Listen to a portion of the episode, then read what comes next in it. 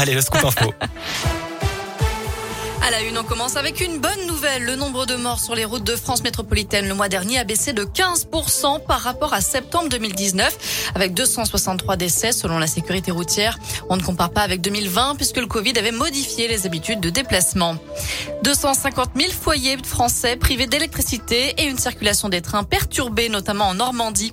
C'est la conséquence du passage de la tempête Aurore la nuit dernière. 3000 techniciens sont toujours à pied d'œuvre. Météo France a enregistré des rafales allant jusqu'à 160 75 km heure par endroit, 150 km heure au sommet du mont Mion dans l'Ain, mais pas de gros dégâts à signaler dans la région. Elle rentrait sa voiture dans son garage lorsqu'un individu s'est engouffré à l'intérieur. Une dame de 89 ans a été victime d'un violent carjacking mardi à Bourg-en-Bresse.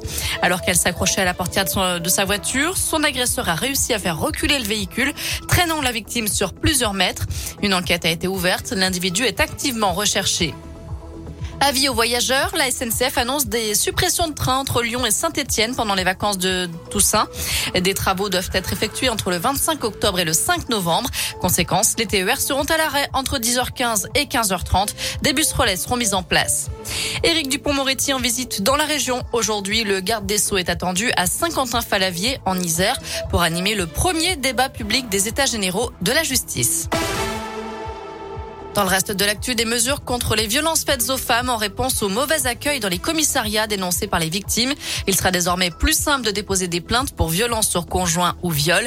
Les victimes pourront être accompagnées de leur avocat. La suite de l'affaire de la sextape de Mathieu Valbuena au deuxième jour du procès. L'un des cinq prévenus a présenté ses excuses au footballeur, victime présumée d'une tentative de chantage. Je le regrette à mort, a-t-il déclaré face à Valbuena.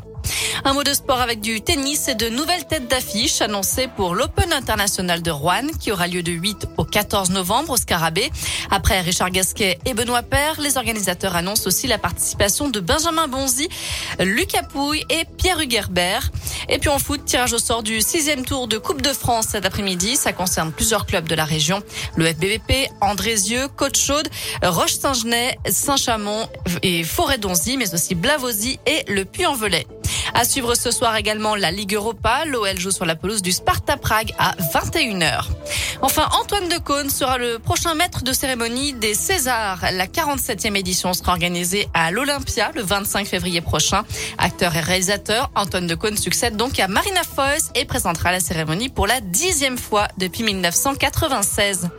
Voilà pour l'essentiel de l'actu. On jette un œil à la météo. C'est ce qu'on appelle une journée pour pourri. Hein. Un peu mi-figue, mi-raisin. On aura euh, quelques éclaircies, beaucoup de nuages et de la pluie à nouveau en fin de journée ou la nuit prochaine. Les températures ne dépassent pas les 18 degrés aujourd'hui.